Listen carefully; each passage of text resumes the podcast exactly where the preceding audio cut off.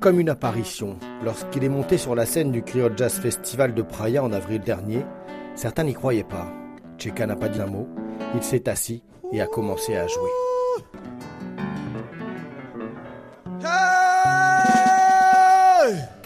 On l'a dit en voyage, malade, à tous ceux qui se sont demandé où il était passé ces 15 dernières années, Cheka a aussi demandé du temps.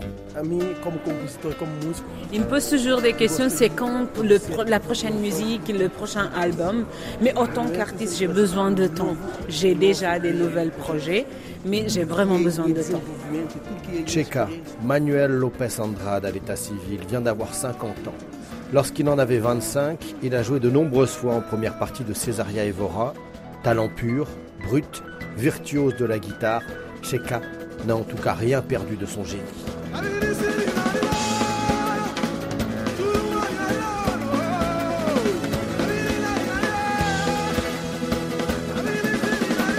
Rien perdu de son génie, ni de sa colère profonde qui laisse éclater lorsqu'on l'interroge sur l'état du monde, sur la défense de l'environnement et la destruction des espaces maritimes.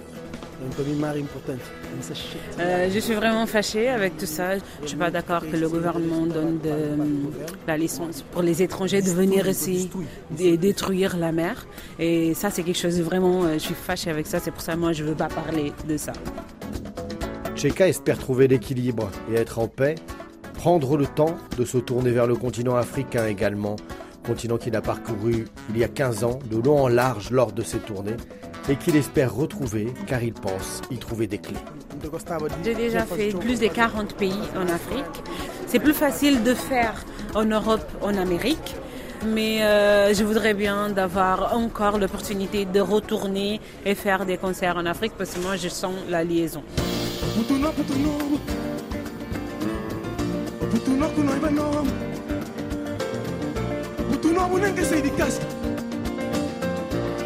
un nem querer încăre fugit